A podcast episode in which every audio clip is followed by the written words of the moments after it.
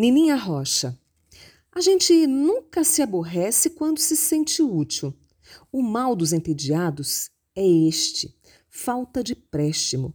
Ficam parados, inúteis. Qualquer instrumento fora de uso se enferruja.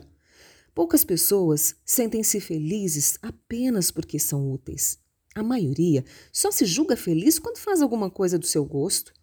As sentidas lágrimas da nossa dor ajudam a desabrochar uma semente pequenina que todos nós guardamos alojada carinhosamente em nossos corações.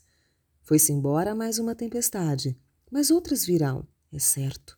Mais dias, menos dias e quantas serão enfrentadas e dominadas. É a coragem do ser humano.